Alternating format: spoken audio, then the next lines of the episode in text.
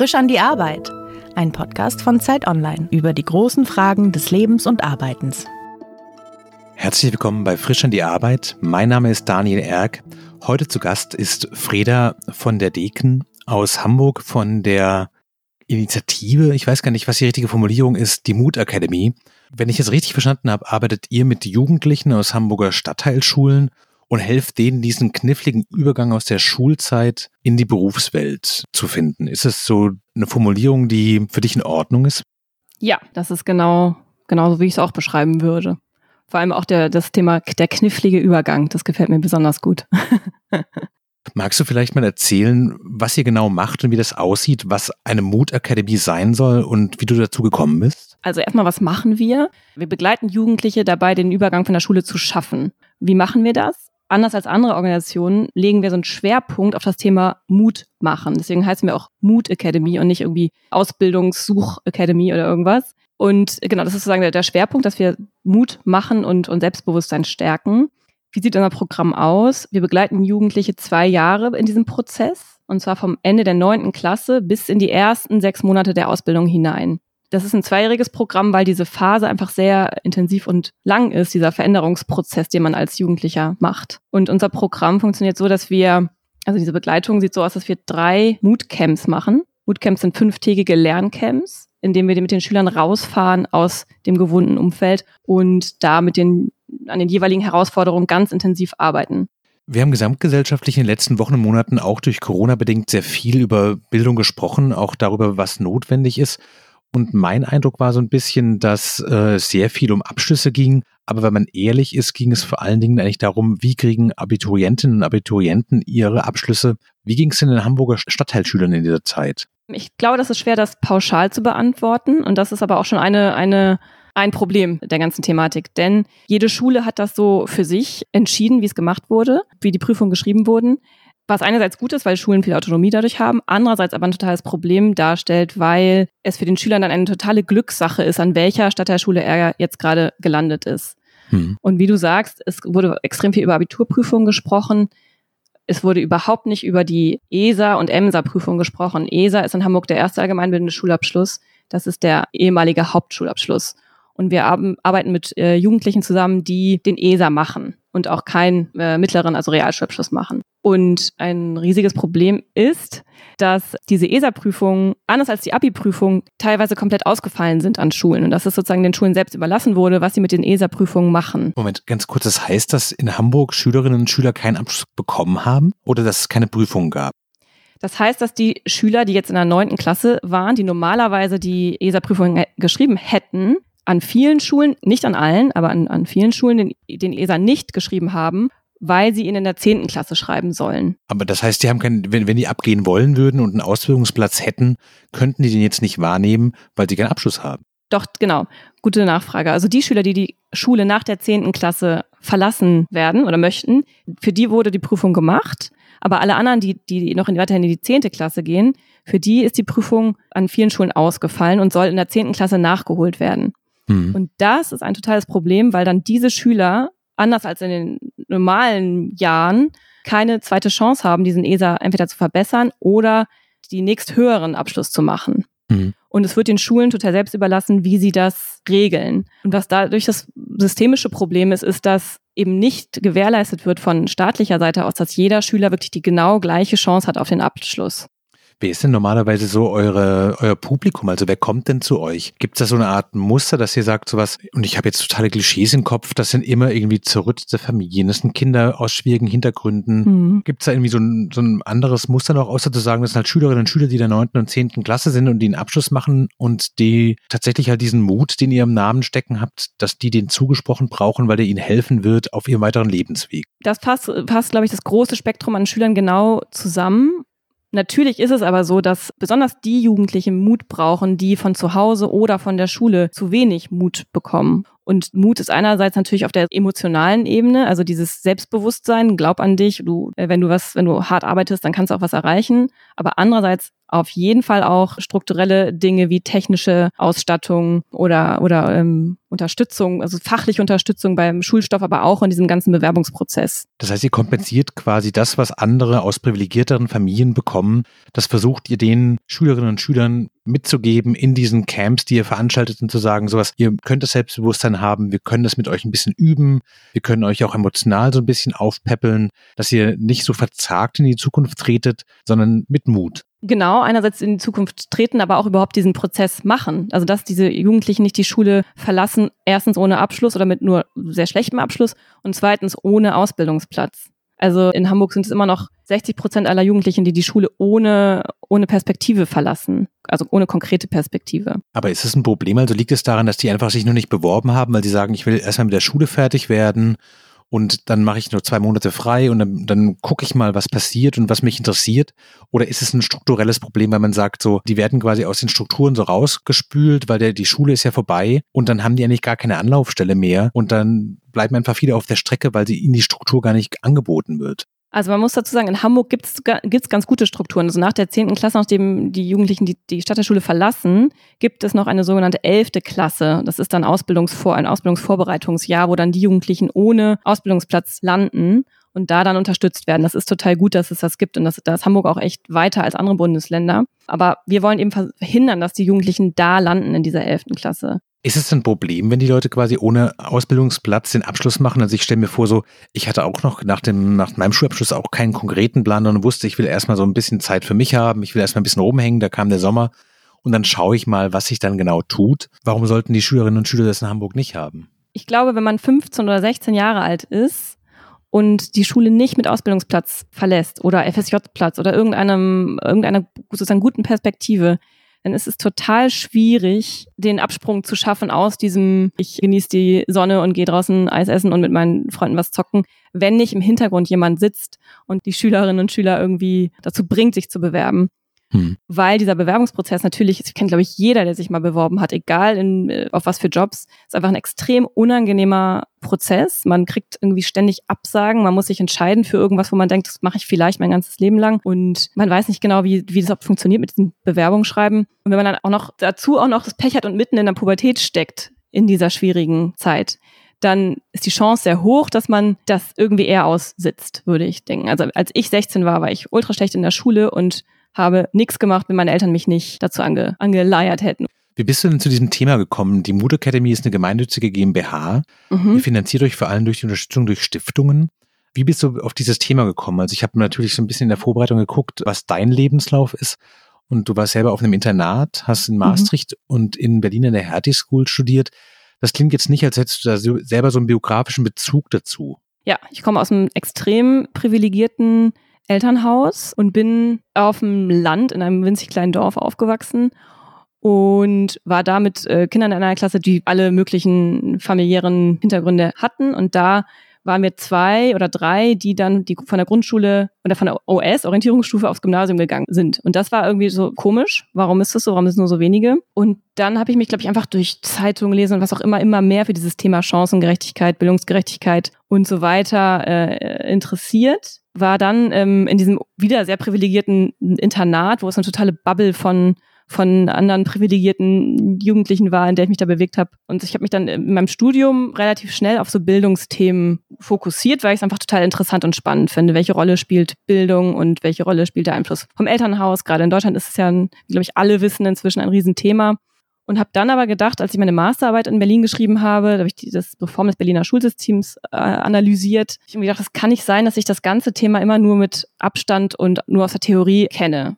Und dann in meiner eigenen Jobsuche habe ich gefragt, okay, was will ich eigentlich, was will ich eigentlich machen? Mit meinem Bildungshintergrund, also bildungspolitischen Hintergrund, will ich in irgendeiner Stiftung landen und da irgendwie äh, wissenschaftlich an diesem Thema arbeiten? Nee, kann, kann ich eigentlich nicht bringen, weil ich die Realität überhaupt nicht kenne. Hm.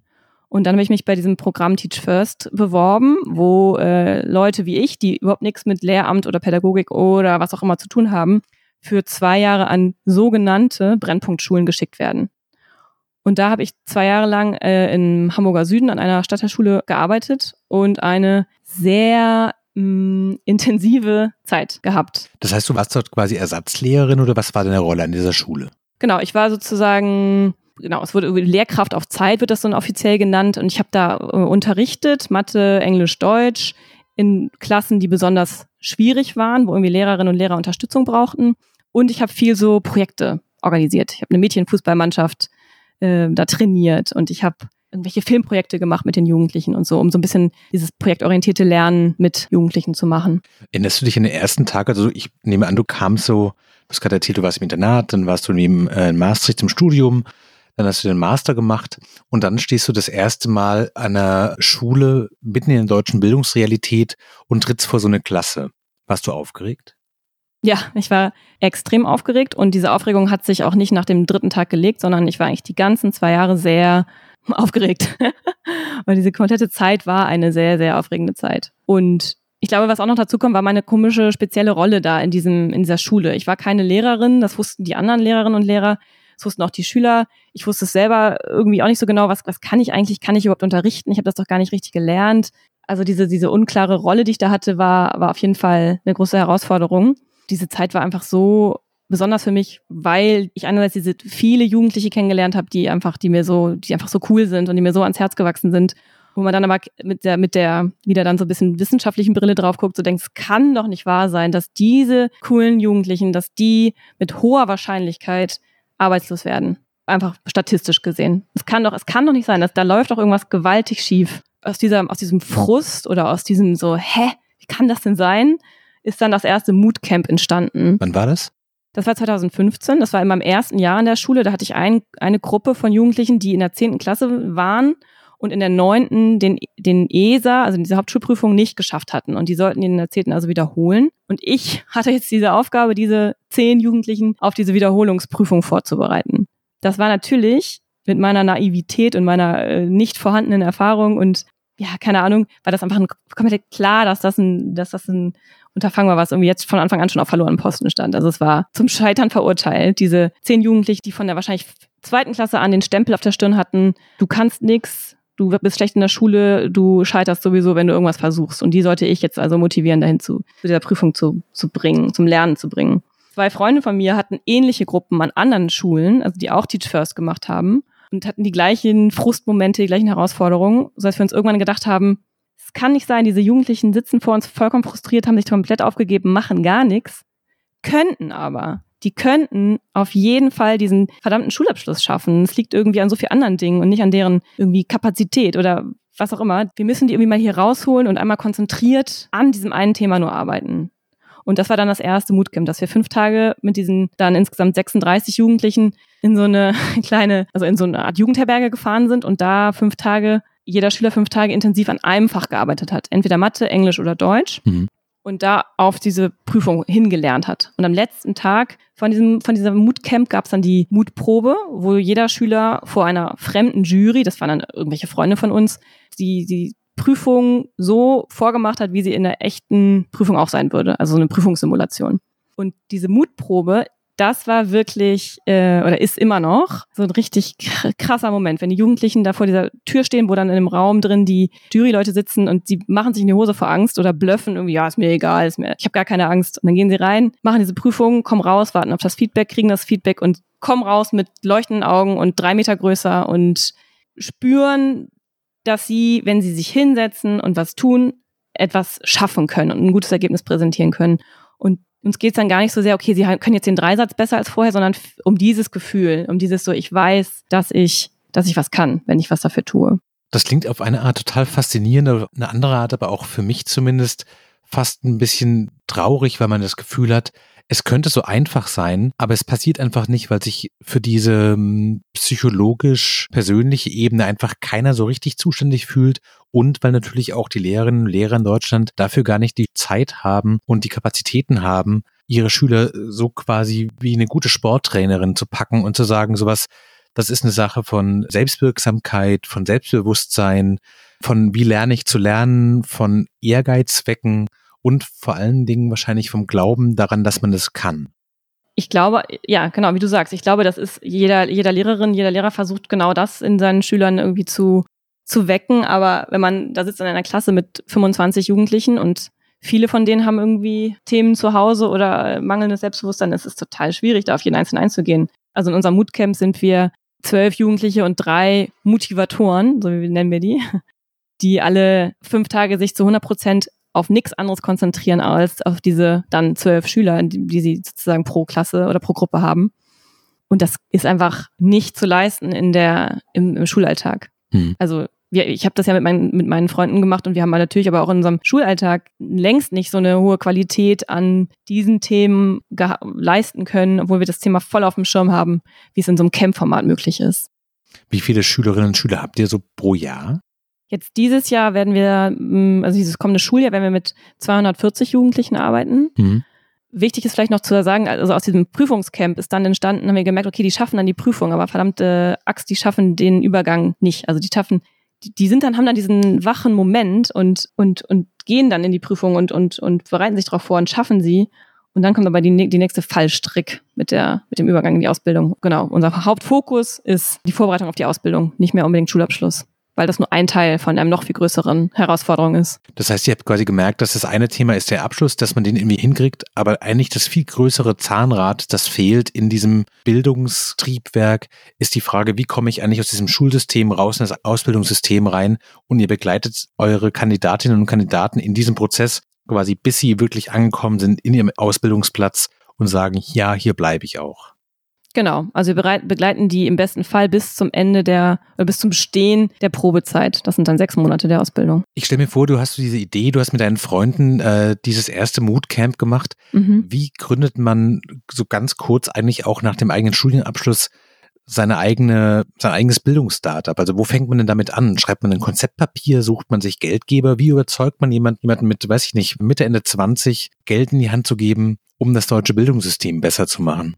Also ich glaube, einerseits war für uns total wichtig, dass wir zu 100 Prozent von dieser Idee überzeugt waren. Also wir wussten, okay, wir haben hier ein, ein Produkt, was gut funktioniert und was diese extremen Probleme irgendwie vielleicht hilft zu lösen. Und das wäre jetzt verantwortungslos zu sagen, wir machen, wir probieren das nicht. Genau, das war sozusagen, also einmal dieser feste, feste Glaube an diese Idee. Dann war es für uns super hilfreich, aus diesem Teach First äh, Netzwerk andere Vorbilder zu haben, die auch äh, eine Bildungsorganisation gegründet haben. Mhm mit denen haben wir uns ausgetauscht zum Beispiel. Aber auch nicht nur aus dem Bildungskontext, auch Freunde von uns, die, die eigene Startups gegründet haben. Dann war auf jeden Fall entscheidend, dass wir dieses erste Moodcamp gemacht haben, was ein sehr kleines, überschaubares Projekt erstmal war. Dass wir da gemerkt haben, es klappt, wenn man so einen schlechten Antrag an irgendeine Stiftung schickt, finden die das Thema irgendwie interessant und das Thema scheint eine Relevanz zu haben und man kriegt dafür Geld. Und dass wir da sozusagen aber ganz am Anfang so Erfolgserlebnisse hatten in der Wirkung, aber auch in der, in der Wahrnehmung von Stiftungen und so. Und von Ehrenamtlichen, also unser Programm basiert auf Ehrenamtlichen, hat uns, glaube ich, den nötigen Schwung gegeben. Dann war total wichtig, dass wir alle ganz naiv da reingegangen sind in diesen Prozess, überhaupt keine Ahnung hatten, was für krasse Fallstricke es da geben kann und wie, wie, wie schwierig das wird und wie schlafraubend das ist und so. Es hat uns sicherlich auch geholfen, dass wir da noch so ahnungslos waren. Und insgesamt ist, glaube ich, total gut, dass, dass wir an den Schulen gearbeitet haben zu einer Zeit nach PISA, dass dieses Thema Bildungsgerechtigkeit oder Ungerechtigkeit, Chancengerechtigkeit voll auf der Agenda ist von so vielen Leuten, also von so vielen Stiftungen. Wirklich gefühlt hat je, fast jede Stiftung hat in seiner Satzung, in ihrer Satzung stehen Bildung und Jugend. Wie ist denn für dich, wenn du jetzt auf die Zeit zurückguckst, als du das Ganze gegründet und gestartet hast, haben sich die Hoffnungen, die du daran hattest, haben die sich realisiert? Gute Frage. Ich weiß gar nicht mehr, was ich für Hoffnung hatte.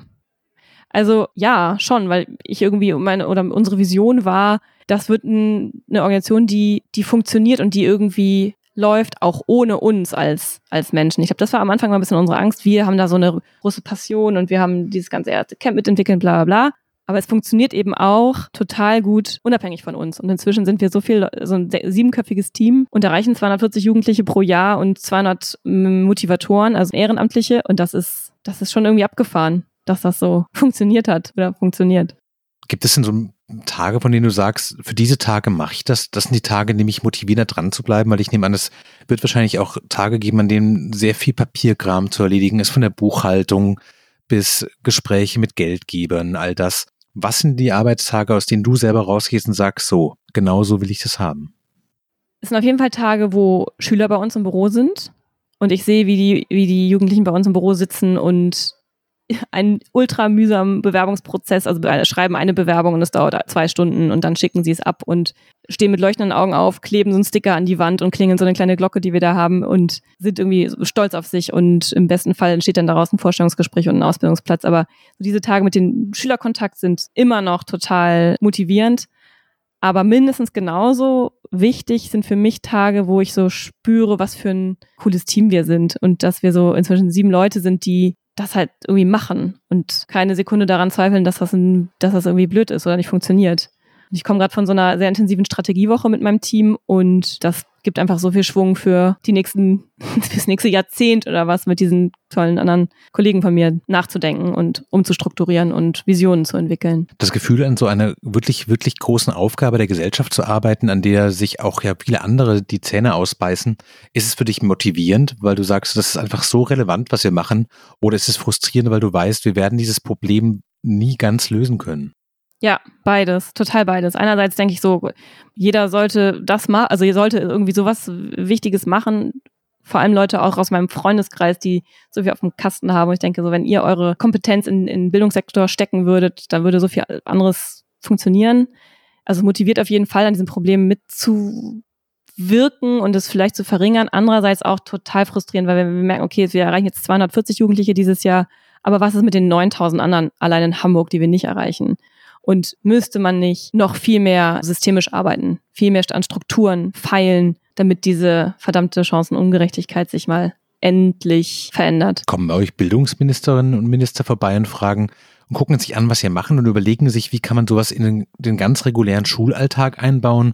Oder hast du das Gefühl, ihr seid eigentlich noch sehr stark für euch und die Institutionen staatlicherseits haben das eigentlich noch gar nicht so richtig auf dem Schirm, was alles möglich wäre? Auf jeden Fall zweiteres. Wir sind im Gespräch mit der Schulbehörde hm. in Hamburg und hoffen, dass wir zumindest eine Finanzierung durch die Bundesagentur für Arbeit bekommen, weil wir komplett abhängig sind, wie du am Anfang gesagt hast, von Spenden. Das sind vor allem Stiftungen und Unternehmen. Und allein aus systemischer Sicht würde ich mir total wünschen, dass der Staat da zumindest Geld mit reinsteckt in unser Unterfangen und natürlich nicht nur in unser, sondern auch in alle anderen Bildungsorganisationen, die Dinge auffangen, die das staatliche System nicht leistet oder auch nicht leisten kann, weil was man kann von Schule auch nicht alles erwarten. Das habe ich durch diese zwei Jahre da an der, an der Schule auch gemerkt, dass es ist einfach ein sau großes Thema, was auf den Schultern von Lehrerinnen und Lehrern lastet. Wie ist es denn für dich, also wenn du an diesen Themen dran sitzt, wann kannst du am Abend sagen, so für heute ist gut, weil wahrscheinlich, das ist ja nie ganz aufgeräumt und nie ganz fertig. Wann lässt du den Stift fallen und sagst so, Feierabend, jetzt gehe ich raus in den Sommer? Auch eine gute Frage. Kann ich auch erst jetzt nach drei Jahren voll oder zwei Jahre Vollzeit mache ich das jetzt. Erst jetzt komme ich langsam dahin, dass ich das kann. Ich glaube, das ist aber gar nicht so anders als in anderen Jobs. Ich glaube, wenn ich merke, ich habe das Ding, was ich mir für heute vorgenommen habe, gut abgehakt und ich weiß, morgen geht's weiter, dann gehe ich nach draußen in den Sommer. Aber ich glaube nicht, dass es so ein krasser Unterschied ist zu anderen Jobs. Bist du dir selbst eine gute Chefin? Ich war mir selbst eine ultra schlechte Chefin und bin es jetzt langsam ein bisschen besser. Worin äußert sich das denn so? Also ich war schlechte Chefin, weil ich mir, also ein ekelhafter Perfektionismus an mich selber, an meinen, äh, an, an mich und meine, wie ich, wie ich Aufgaben mache. So ein richtig übertriebener Anspruch an mich, aber auch an, an mein Team. Ich war sicherlich auch keine gute Kollegin in vielen Anfangsphasen, aber auch vielleicht bin ich jetzt auch gerade sehr streng mit mir. Ich glaube, ich bin insgesamt sehr streng. Das wird aber besser, je besser der Laden läuft. Gibt es manchmal die Tage, wo du so eine Sehnsucht hast zu sagen, so, komm, ich bewerbe mich jetzt selber bei einer großen Stiftung, die Mühlen malen etwas langsamer, man hat eine Infrastruktur und viel mehr Erfahrung um sich rum und dafür ist einfach auch jeden Tag um 17 Uhr Feierabend. Nee, habe ich nicht. Ich habe eher das äh, große Bedürfnis, oder nee, es ist nicht nur ein Bedürfnis, sondern setzen wir auch tatsächlich um. Wir wollen eine Organisation sein, wo man abends um fünf oder um sechs den Stift hinlegt und geht und morgen in Ruhe weitermacht. Wir wollen so aufgestellt sein, dass man nicht am Wochenende arbeitet, nicht abends arbeitet. Also diese, diese so ein bisschen Start-up-Kultur, die wollen wir nicht. Wir schreiben unsere Stunden auf, wir gucken, dass wir Überstunden abbummeln und wir, also wir wollen sozusagen, dass so unsere Unternehmenskultur funktioniert. Und was da dran hängt, ist so ein bisschen ein Geldthema. Also wir brauchen natürlich entsprechende Ressourcen, um dann mehr Leute einzustellen und die Aufgaben auf verschiedenen Schultern zu, zu verteilen. Da kommt, hängt dann dran, wie teilweise schlecht im sozialen Sektor bezahlt wird und was wir uns für Gehälter auszahlen wollen und können. Und großes Thema ist, dass wir in den letzten zwei Jahren gelernt haben, dass dieses große Thema Nein sagen, äh, da sind wir richtig gut drin geworden. Welche Anfragen kommen, zu denen du sagst, dazu sagen wir immer Nein? Wollt ihr in ein anderes Bundesland kommen? Warum? Sagen wir momentan nein, weil wir dafür noch nicht bereit sind. Weil euch die Erfahrung fehlt oder weil euch das quasi, weil ihr es personell nicht stemmen könnt? Ich glaube, weil die Strukturen von der Academy noch nicht perfekt genug sind, also oder noch nicht rund genug sind, um das jetzt schon an einen anderen Standort zu übertragen. Einerseits und zweitens, weil wir noch nicht die ähm, nötige Erfahrung oder ja, nicht genügend Ressourcen haben wahrscheinlich, ja. Aber auch wenn jetzt jemand kommt mit 15 Millionen, würde ich sagen, voll cool mit deinen 15 Millionen, nehmen wir im halben Jahr, dann sind wir bereit dafür. Aber jetzt heute an diesem Tag würde ich, würde ich sagen, uh. Was sind denn für dich so die nächsten Aufgaben, an denen ihr fallen wird? Wenn du sagst, ihr seid noch nicht gut oder perfekt genug, habt ihr das Gefühl, dass euer eigenes Programm eigentlich noch, quasi, dass ihr selber noch ganz viel lernt darüber, wie das eigentlich funktioniert, welche Elemente da drin sind? Ich glaube, programmatisch sind wir inzwischen ziemlich, es ist ziemlich rund. Also dieses zweijährige Begleitprogramm von Prüfungsvorbereitung, Ausbildungsbegleitung und dann diese Probezeit. Es ist eher eine strukturelle Sache, wie wir als Organisation funktionieren, dass wir da noch nicht rund genug sind, dass Prozesse noch nicht glatt genug sind. Aber der nächste Schritt ist auf jeden Fall ein Wachstum ist die Frage, ob wir erstmal innerhalb Hamburgs nicht nur 240, sondern 600 Jugendliche erreichen wollen oder ob wir sagen, wir sind in Hamburg ein kleines agiles Projekt oder Organisation und bauen einen Standort in Kiel auf oder in Bremen oder wo auch immer. Das ist aber auf jeden Fall der nächste Schritt, den wir machen wollen. Wenn so diese berühmte Fee jetzt in den Raum käme und du dir was wünschen dürftest, was wäre so Punkt eins, den du dir wünschen würdest? Wäre das mehr Geld? Wäre das mehr Bewusstsein? Mehr Aufmerksamkeit der Öffentlichkeit? Was wäre so der Punkt, wo du sagst, so das ist eigentlich unser Hauptproblem, wenn wir, wenn wir es mal runterbrechen? Jetzt auf Corona konkret bezogen ist es auf jeden Fall äh, viel mehr Aufmerksamkeit für unsere 9- und 10 Klässler. Die gehen komplett unter in der aktuellen Debatte. Ich würde mir wünschen, dass die Fee sagt, okay, alle 9. und 10 Klässler schreiben für eine Woche lang die die Bildzeitung und die Zeit und die und und Spiegel Online werden von denen übernommen und deren Perspektiven kommen da mal rein. Und auf einer strukturellen Ebene ja, Bewegung im oder ver komplette Veränderung im deutschen Bildungssystem. Was ist aus deiner Sicht denn so der Hauptschraube? Also ich glaube, in den letzten 10, 15 Jahren wurde ja sehr viel schon verändert. Ja. Immer so mit dem Ziel, also ich erinnere mich selber noch an die Diskussion, ist die Hauptschule eigentlich so abgehalftert, dass sie abgeschafft werden muss?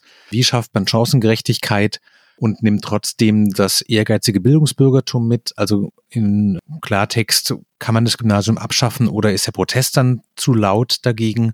Auch immer dieser Grundwiderspruch zwischen Elitenbildung und Breitenbildung. Was ist denn da aus deiner Perspektive, weil du ja sehr nah an den Jugendlichen dran bist, die schwächste Lobby haben oder oft gar keine Lobby haben. Ja, gar Was keine. bräuchten die denn, damit man sagen kann, wir lassen erstens die auf einer ganz menschlichen Ebene nicht alleine, aber auch wir lassen deren Talente, deren Träume, deren Ehrgeiz und deren Können nicht einfach so zerbröseln. Hm. Auf jeden Fall bin ich für eine Abschaffung der Gymnasien. Kurze Seitenbemerkung ich würde, glaube ich, wenn ich was Grundlegendes verändern könnte, würde ich den ganzen Lehrerausbildungsbereich einerseits und die Lehrerbetreuung, Begleitung, was auch immer andererseits verändern. Also ich glaube, wenn es noch viel mehr Lehrer im System gäbe, die viel mehr Zeit hätten für ihre Jugendlichen und bei diesem schwierigen Prozess gut begleitet werden, glaube ich, wäre schon unendlich viel getan. Also ich frage mich immer, ich war in einer ziemlich großen Schule, da waren 120 Lehrerinnen und Lehrer. In jedem mittelständischen Unternehmen gibt es eine fette HR-Abteilung, die sich um die, das Wohlbefinden dieser, der Mitarbeiter kümmert. Was ist in der Schule? Nix. Man muss 50 Cent in einen Kaffeeautomaten reinschmeißen, um sich einen Kaffee zu kriegen als, als Lehrerin. Und ich finde, da fängt es schon an, dass einfach die Leute, die diesen, aus meiner Sicht, einen der wichtigsten und relevantesten Jobs in diesem Land machen, dass sich nicht um die gekümmert wird zu, zu Genüge. Ist sicherlich an Schulen unterschiedlich, aber das ist ein strukturelles Ding. Also wir lassen nicht nur die Schülerinnen und Schüler im Stich, sondern wir lassen auch diejenigen im Stich, die sich um diese Schülerinnen und Schüler kümmern könnten, nämlich die Auf Lehrer jeden an Fall. Haupt- und Realschulen, Stadtteilschulen und Gesamtschulen. Ja, von Gymnasium kann ich es nicht sagen, weil ich nur Erfahrung an, Stadt, an Stadtteilschulen, also konkret an einer, das ist vielleicht auch an anderen wieder total anders, aber ja, absolut. Auch jetzt in Corona wird das wieder total deutlich. Und es steht und fällt bei Corona und unseren Jugendlichen, wie sie diese letzten Wochen und Monate gemeistert haben, steht und fällt an dem einzelnen Lehrer, wie sehr oder Lehrerin, wie sehr er oder sie sich reinhängt und engagiert. Es gibt aber nichts, was garantiert, dass das passiert. Du hast vorhin erzählt, dass du quasi über deine eigene Bildungsbiografie und die theoretische Beschäftigung mit der Bildungsungerechtigkeit zum Thema kamst. Was würdest du heute sagen? Ist es, war das ein guter Weg für dich? Weil das dich an einen Punkt geführt hat, an dem du so eine Art Sinnhaftigkeit auch in deinem Tun hast? Oder ist dieses, der Beruf muss einer Berufung folgen, manchmal auch eine Falle, weil man natürlich viel schwerer Nein sagen kann, wie du auch selber erzählt hast, mhm. wenn einem das Thema einfach total auf dem Herzen brennt. Ich glaube beides. Der Weg, wie ich gekommen bin, sozusagen von der Theorie in die Praxis und jetzt in die richtig krasse Praxis mit dieser Gründung auch und so, das ist, glaube ich, schon, das ist ein guter Weg für mich gewesen. Und das wäre ich überhaupt nicht gelandet. Und Beruf gleich Berufung. Ich glaube, wenn man was wirklich Grundlegendes irgendwo verändern oder schaffen will, dann braucht es das zumindest für ein paar Jahre. Hm. Und dann muss man den Absprung schaffen. Also genau, ich glaube jetzt, wo, wo, wo wir auch interne Strukturen bei uns in der Mood Academy aufbauen, dass wir das Gründungs, unser vierköpfiges Gründungsteam sich immer mehr zurückzieht aus bestimmten Bereichen. Das ist, glaube ich, ultra wichtig. Und dass es mehr zum Beruf wird und weniger eine Berufung ist. Gucken wir mal in die Zukunft und stellen uns vor, dass, weiß ich nicht, in 10, 15 Jahren die Mut Academy in 16 Bundesländern aktiv ist, solide finanziert ist aus staatlichen und privaten Mitteln. Siehst du dich dann eher im Moodcamp bei den Schülerinnen und Schülern immer noch direkt vorne dran? Oder kannst du dir auch vorstellen, im Büro zu sitzen und ich weiß nicht, zu einem Dinner zu fahren, weil du weißt, am Ende dieses Dinners kommt wieder eine siebenschlägige Zahl rum, die es anderen ermöglicht? Oder brauchst du auch dieses persönliche Gefühl von, ich bin da wirklich ganz nah dran? Es ist jetzt schon so, dass ich kommenden Schuljahr wahrscheinlich nur noch ein oder zwei Moodcamps mitmache und mich immer mehr rausziehe aus dem operativen Geschäft, weil es so viel andere strukturelle Themen sozusagen braucht auf einer Organisationsebene. Und das ist auch das, was ich gerade machen möchte und was ich total gut finde.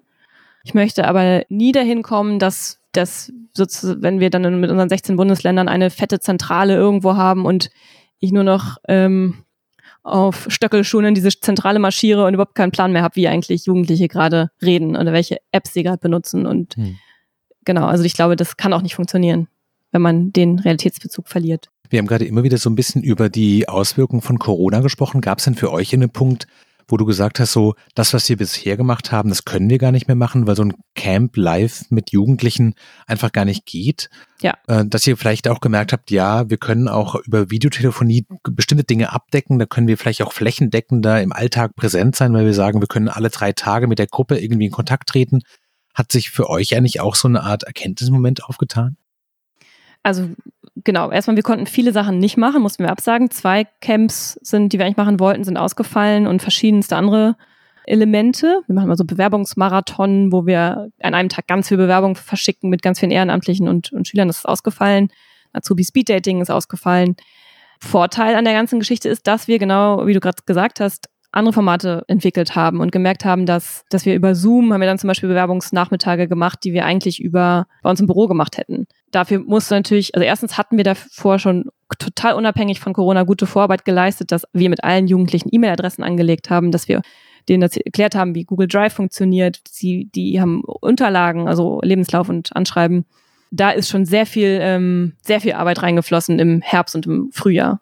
Und darauf kommt man natürlich dann ganz gut aufbauen. Und das, was wir dann machen mussten, sind viele Jugendliche mit Laptops versorgen. Auch das, was man natürlich jetzt überall gerade liest, die digitale Ausrüstung gerade von unseren Jugendlichen ist nicht gut gewesen.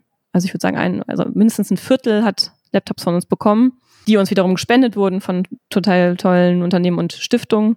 Ja, und es war total, aber es war total cool, weil diese, diese, das haben wir dann zweimal in der Woche gemacht, diese Bewerbungsnachmittage, und da kamen dann immer mehr Jugendliche und immer mehr ehrenamtliche Motivatoren, die auch von sonst woher aus Deutschland sich dann eingeschaltet haben. Sonst haben wir immer Ehrenamtliche, die in Hamburg sind und dann gerade Zeit haben und vorbeikommen und das Büro ist um die Ecke, aber jetzt hatten wir doch Leute aus München und aus Mainz und sonst woher dabei. Und das ist schon, das ist richtig cool. Was kommt für dich jetzt persönlich als nächstes? Also worin, wenn wir dieses Gespräch beenden, was ist so das Thema, über das du als nächstes nachdenkst? Mm jetzt habe ich ja schon kurz erzählt, kommen, kommen wir gerade aus dieser Strategiewoche und da haben wir unsere internen Strukturen komplett umgeworfen und ich habe jetzt zwei neue, Veran nicht neue, aber zwei Verantwortungsbereiche, wo ich noch mehr reingehe und ich denke drüber nach, wie das, wie das gut funktionieren kann. Das ist also eine sehr strukturelle Geschichte. Und dann denken wir natürlich auf programmatischer Ebene darüber nach, wie der Herbst aussehen kann. Also wie geht das weiter mit, mit Corona? Können wir im Herbst unsere Camps machen zur Berufsorientierung? Wie sieht das kommende Frühjahr aus? Aber ich glaube, da ist auf jeden Fall eine Erfahrung, dass wir locker und flexibel bleiben und gucken, was kommt.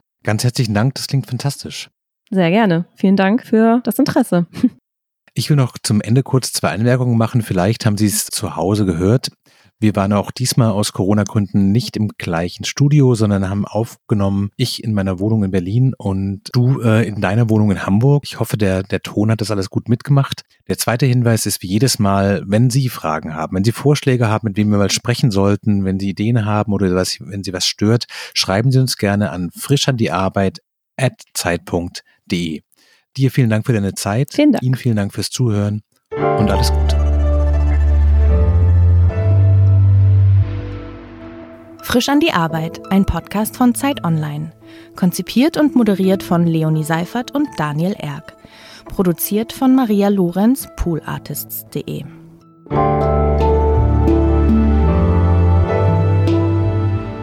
Lars, Nina, Ioma, was ist für euch die sogenannte Gegenwart?